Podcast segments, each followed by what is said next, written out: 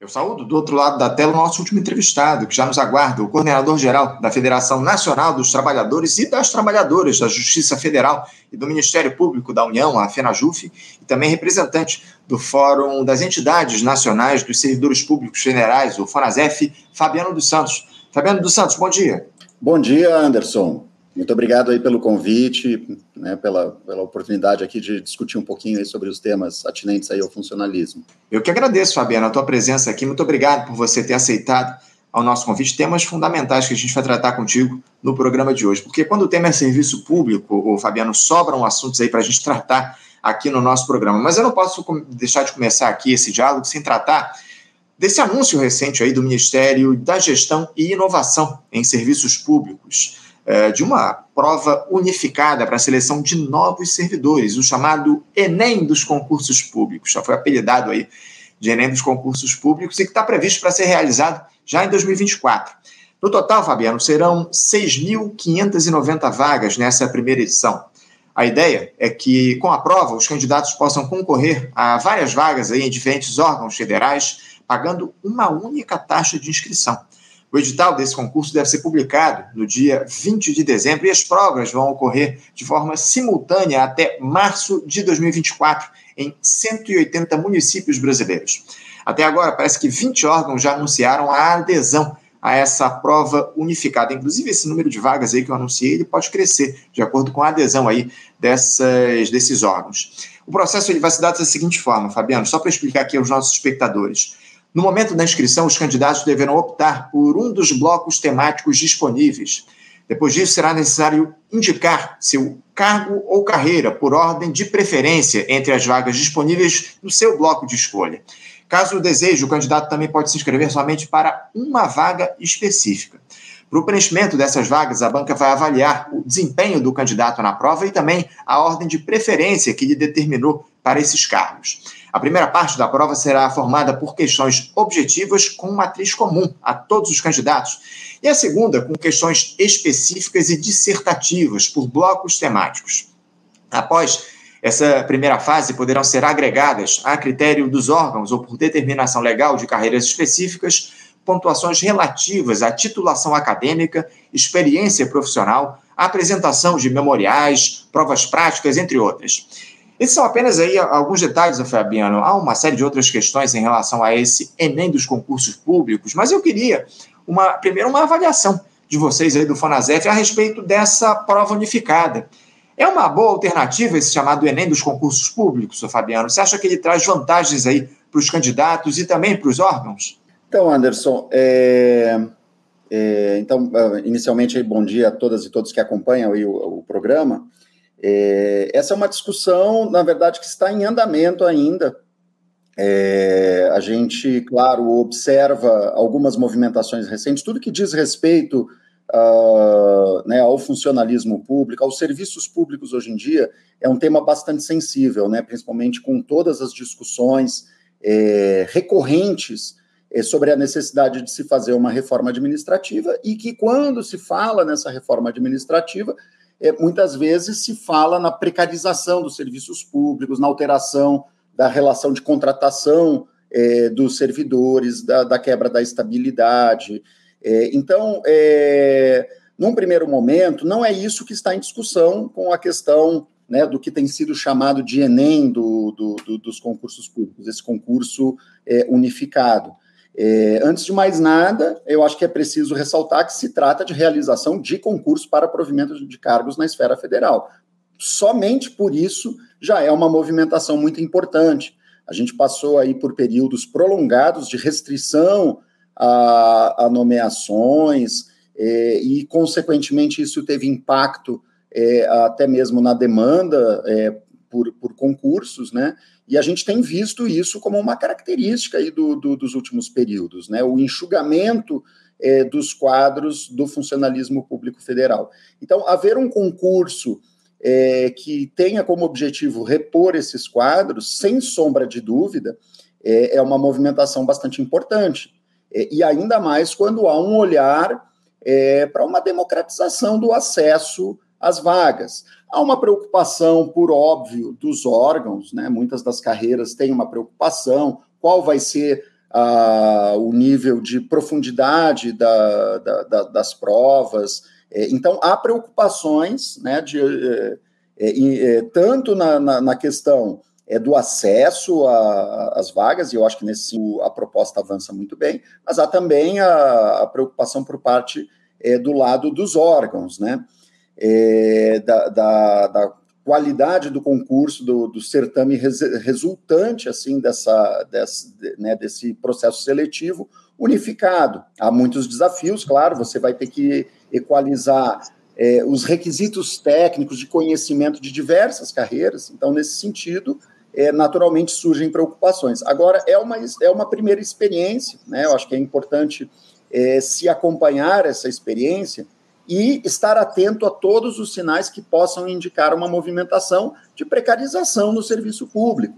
Hum. É, tem havido o, o, debate que se colocou no último período, é, em especial com a PEC 32, nós inclusive já conversamos aqui no programa é, sobre ela em outras oportunidades. PEC 32 era a proposta de reforma administrativa, proposta de emenda à Constituição é, no, número 32, apresentada é, no governo Bolsonaro, patrocinada ali pelo, pelo Paulo Guedes, ela tinha é, em seu conteúdo um ataque muito profundo aos serviços públicos, atacando a lógica da estabilidade e do Então, eu acho que a gente precisa, claro, sempre estar muito atento a sinais que indiquem é, algum avanço nessa lógica de, de, precarização. Não parece, até o momento, ser o que se coloca. Né? Está se falando apenas na forma de seleção, não está se falando é, em nenhuma alteração é, no, na forma de ingresso da carreira, né, no, no, aspecto do regime jurídico único que rege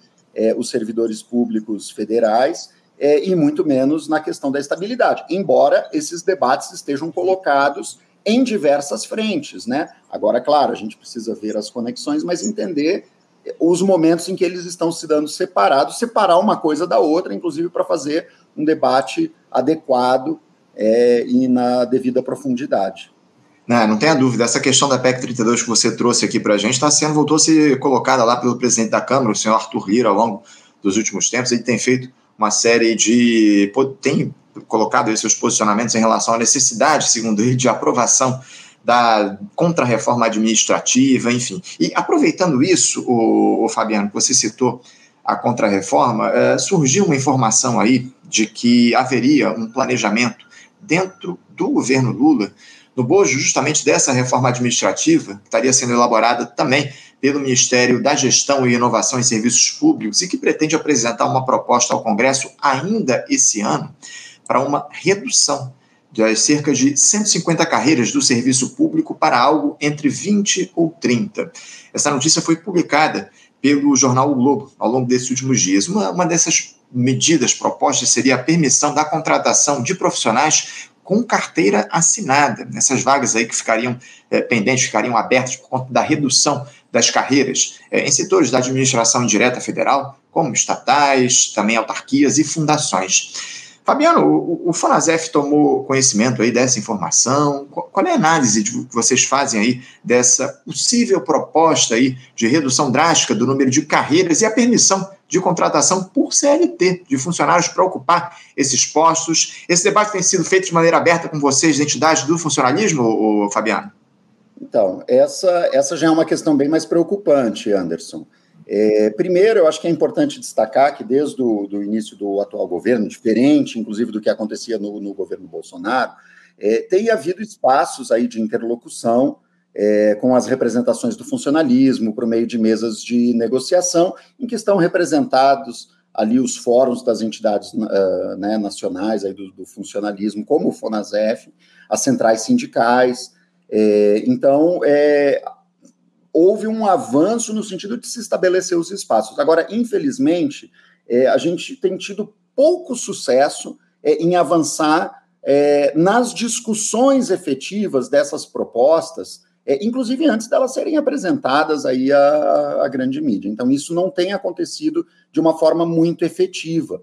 É, temas, inclusive como a própria a campanha salarial, tem, né, que, o, que os servidores do executivo nesse momento é, estão organizando para o ano que vem, é, tem, não tem tido o devido espaço e uh, o devido nível de interlocução que se esperaria uh, aí do, do né, da, dessa formulação aí das mesas de negociação.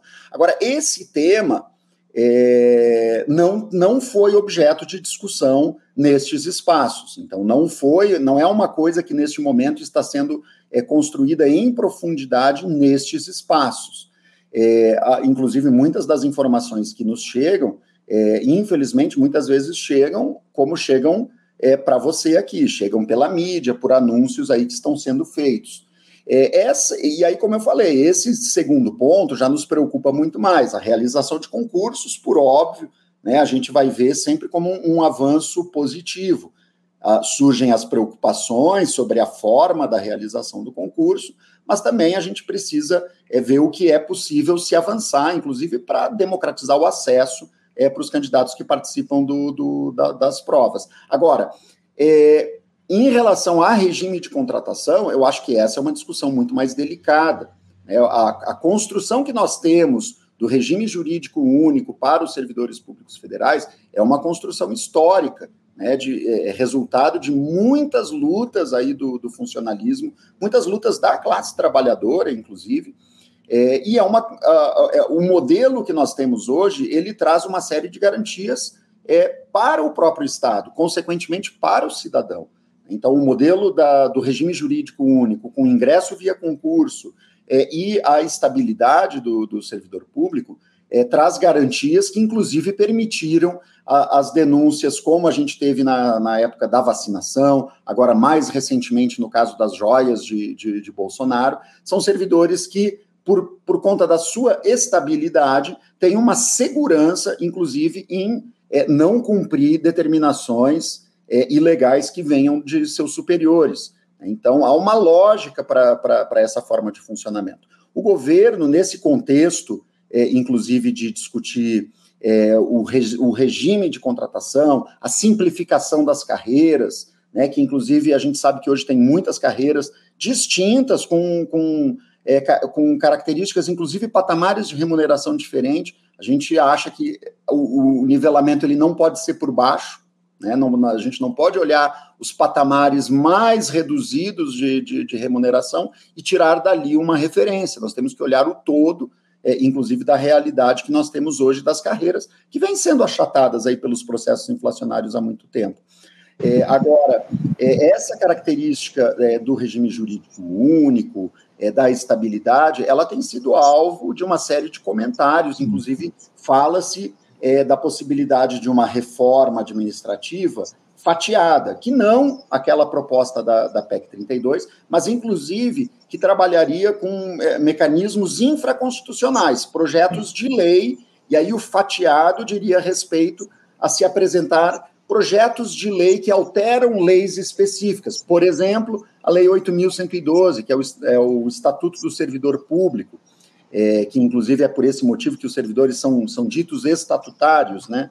É, é, então, essa lei, ela rege é, uma série de questões, desde a, de a, de a questão é, do, do, ingresso por concurso, o estágio probatório, uh, e a questão da estabilidade né, naqueles cargos que têm essa característica de estabilidade. Então, esse, essa discussão a gente acha que precisa ser muito aprofundada, funcionalismo é, já mostrou corretamente a sua mobilização para defender os serviços públicos, porque os serviços públicos de, de qualidade se dão também pela, pela lógica de termos é, servidores capazes, servidores e servidoras capazes ali de, de desempenhar as, as, as suas funções, inclusive com, a, com todas as, as garantias de que o, o correto desempenho da, das suas uh, funções não será penalizado né, por, por é, inclusive muitas vezes servidores comissionados, né, que não ocupam cargos efetivos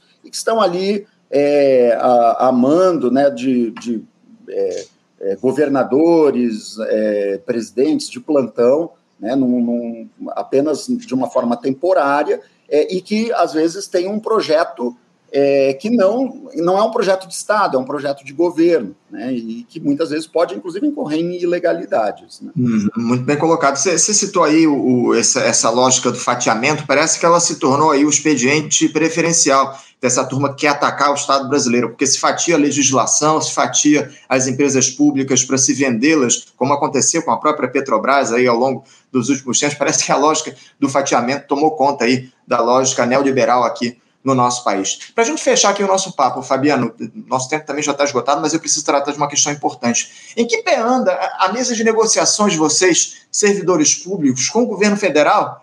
Após aquela proposta inicial indecente de recomposição salarial de menos de 1% para o ano de 2024, como é que anda essa negociação? Houve algum tipo de avanço? Vocês já estabeleceram um novo diálogo? Houve um novo encontro lá com o Ministério da Gestão? O que houve é, depois daquela movimentação, Anderson, é, foram é, mesas assim é, setoriais, né? Não houve uma, uma nova rodada é, da, da, mesa principal ali do funcionalismo, né, ligada é, em especial às carreiras do executivo.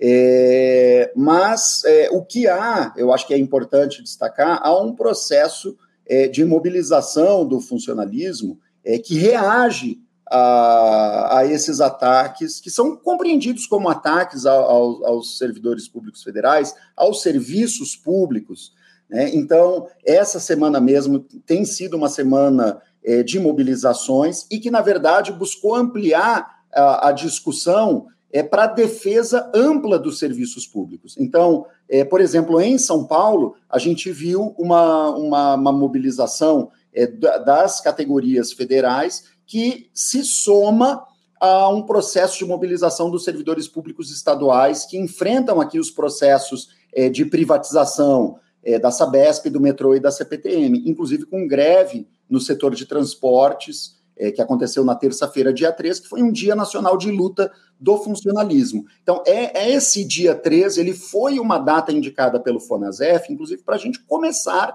a fazer um processo de mobilização que enfrente essa lógica é, de é, manter essa, essa situação do congelamento salarial. Houve para o Executivo Federal uma recomposição de 9% esse ano, para outros setores foi ainda menor, de 6%. Eu, por exemplo, sou servidor do Judiciário Federal, a, a nossa recomposição foi num patamar inferior ao, ao, do Executivo. Por outro lado, tem uma indicação é, de, é, é, de outras parcelas para anos vindouros, que os servidores do Executivo, nesse momento, estão sequer sem isso. É, então, é, esse processo de mobilização ele é, vai, ele contempla, inclusive, a realização de uma plenária nacional é, do funcionalismo público federal, que vai acontecer em Brasília neste sábado, dia 7. É, é, então, o, os servidores vão agora aprofundar essa discussão e pensar os próximos passos aí da mobilização é, para cobrar do, né, do governo federal, do Congresso Nacional, é, uma, um tratamento adequado no orçamento para o ano que vem. É, isso no que diz respeito aí aos, aos servidores e servidoras do Executivo Federal. É, do Judiciário Federal, por exemplo, há uma, uma campanha que tem trabalhado com o mesmo calendário, mas com uma reivindicação um pouco diferente, que é a antecipação da, da, da parcela de 2025 para 2024, para trazer é, essa recomposição a um patamar, inclusive, mais próximo daquele que foi o dos servidores do Executivo Federal.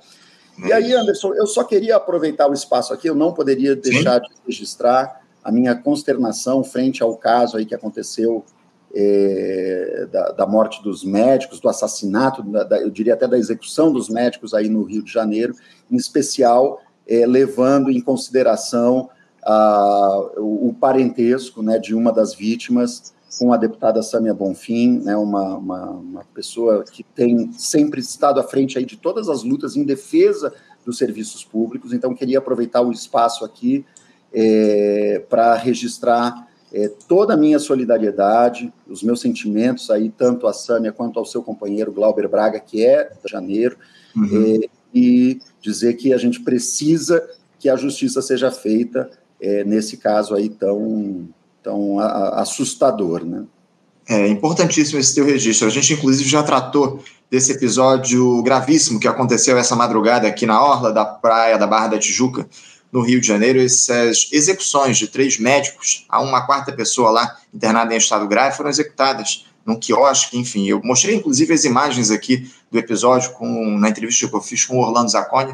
A gente analisou, e, como você colocou, um deles é irmão da deputada federal Samia Bonfim, do pessoal de São Paulo. Também fica registrado aqui toda a nossa consternação, nosso apoio à família da Samia, também ao Glauber, que é companheiro da Samia Bonfim. Enfim, a gente vai continuar acompanhando essas investigações que vão se dar ao longo das, dos próximos dias. A Polícia Federal já se colocou aí para acompanhar esse fato, porque, enfim, é, como a gente citou aqui, foi uma verdadeira execução que a gente teve, né? Então, é, há, inclusive, a possibilidade aí, ou a, ou a linha de análise a respeito de uma, da possibilidade de um crime político, né? Por visto que o irmão da deputada está entre as vítimas lá dessa execução. Vamos continuar acompanhando de perto esse episódio, enfim, e trazer aí novidades ao longo dos próximos dias. Mas eu quero agradecer a tua participação com a gente aqui, Fabiano. Muito obrigado por você estar conosco. Só lembrando, plenária, então, dos servidores públicos federais no próximo dia 7, sábado, lá em Brasília. Onde é que ela vai se dar e qual horário, Fabiano? Ela vai ser no Teatro dos Bancários a partir das 9 horas da manhã. Teatro dos Bancários a partir das 9 da manhã, plenária dos servidores públicos federais, para tratar aí dessas questões referentes ao orçamento para o serviço público no ano de 2024. Enfim, uma série de questões que vão ser debatidas nesse, nesse importante encontro dos servidores públicos federais. Fabiano, mais uma vez, muito obrigado pela tua participação. Um bom dia para você, um abraço e até a próxima. Muito obrigado, Anderson. Obrigado pelo espaço e até a próxima. Até a próxima. Conversamos aqui com Fabiano dos Santos. Fabiano dos Santos, que é coordenador geral da Federação Nacional dos Trabalhadores e das Trabalhadoras da Justiça Federal e do Ministério Público da União, a FENAJUF, e representante do Fórum das Entidades Nacionais dos Servidores Públicos Federais, o FONASEF, tratando das questões aí relativas ao serviço público, enfim, muitos temas que a gente trouxe aqui para tratar, especialmente esse Enem dos concursos públicos que foi anunciado aí pelo governo federal ao longo dos últimos dias. Gente, vamos encerrando a edição de hoje do nosso Faixa Livre, agradecendo muito a presença, a participação de todos vocês, lembrando que amanhã, sexta-feira, é dia de debate aqui no nosso Faixa Livre. Vamos tratar a respeito de um tema que tomou conta do noticiário dos últimos dias, essa questão das pautas, ditas pautas identitárias. Né? Eu até citei aqui na entrevista que a gente fez com o Luiz Carlos o tema do nosso debate. Vamos colocar em discussão a luta de classes e a defesa da, do dito identitarismo aqui no nosso país. Como é que essas questões elas se relacionam? Se a esquerda tem feito o debate devido nesse sentido, enfim. Vamos, já convidamos aqui vocês para amanhã, a partir das 8, estarem acompanhando de perto esse debate que a gente vai fazer aqui no nosso programa. Muito obrigado a todos pela audiência, curtam aí a nossa publicação, compartilhem aqui a nossa live com outras pessoas, comentem aqui no nosso, no nosso chat, também deixem aí o likezinho de vocês, se inscrevam aqui no nosso canal, essa interação de vocês é fundamental para que Faixa Livre chegue a mais pessoas. Obrigado a todos, desejo um ótimo dia. Amanhã, sexta, às 8 da manhã, estaremos de volta com mais uma edição do nosso programa. Um abraço, até amanhã. Você, ouvinte do Faixa Livre, pode ajudar a mantê-lo no ar. Faça sua contribuição diretamente na conta do Banco Itaú. Agência 6157. Conta corrente 99360, dígito 8. Esta conta encontra-se em nome do Sindicato dos Professores do Município do Rio de Janeiro e região, o Simpro Rio, uma das nossas entidades patrocinadoras, mas seus recursos são destinados exclusivamente para o financiamento do nosso programa. Você pode fazer sua doação de qualquer valor, utilizando também a nossa chave Pix, que é ouvinte@programafaixalivre.com.br. Sua contribuição é fundamental para a manutenção desta trincheira progressista no ar.